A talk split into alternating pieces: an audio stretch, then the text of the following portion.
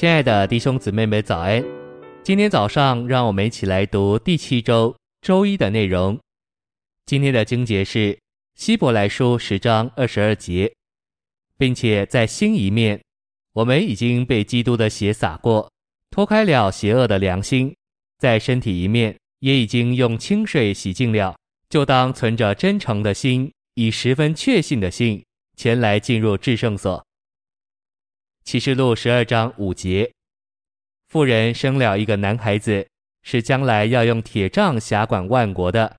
他的孩子被提到神和他的宝座那里去了。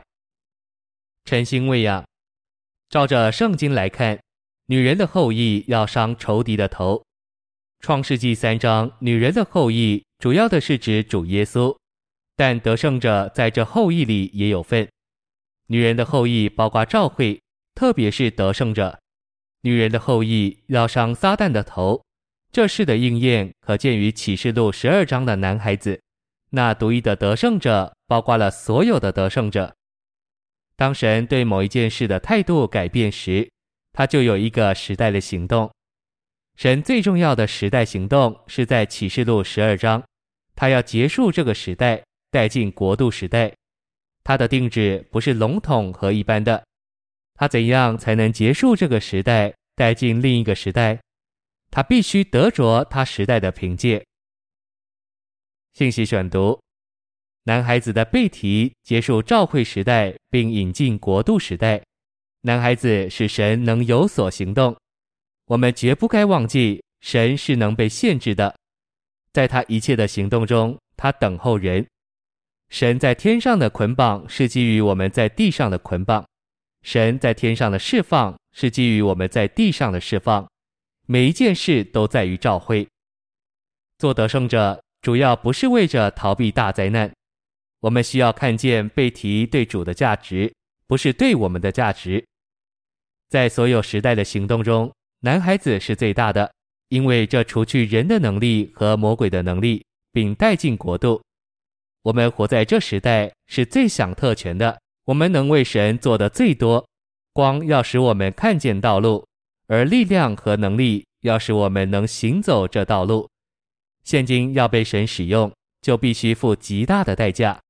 神的心意是要受造之物来对付堕落的受造之物，照着他的定旨，全教会都该对付撒旦。然而教会堕落了，神的定旨得以在得胜者身上成就，是因为他们与他同工。神总是得着一般得胜者来进行时代的行动。过了四百年，以色列人出埃及的时候到了。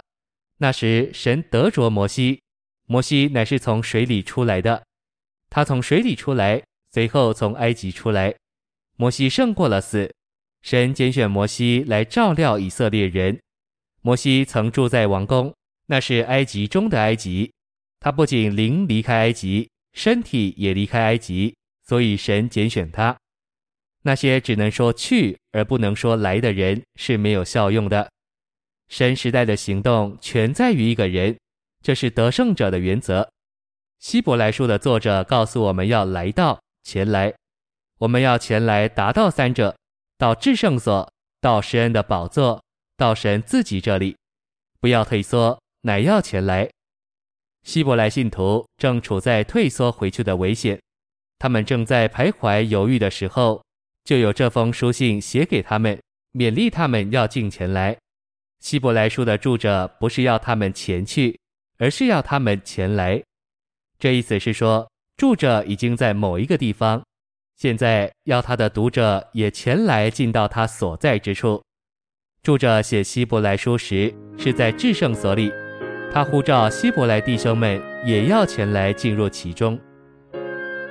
谢谢您的收听，愿主与你同在，我们明天见。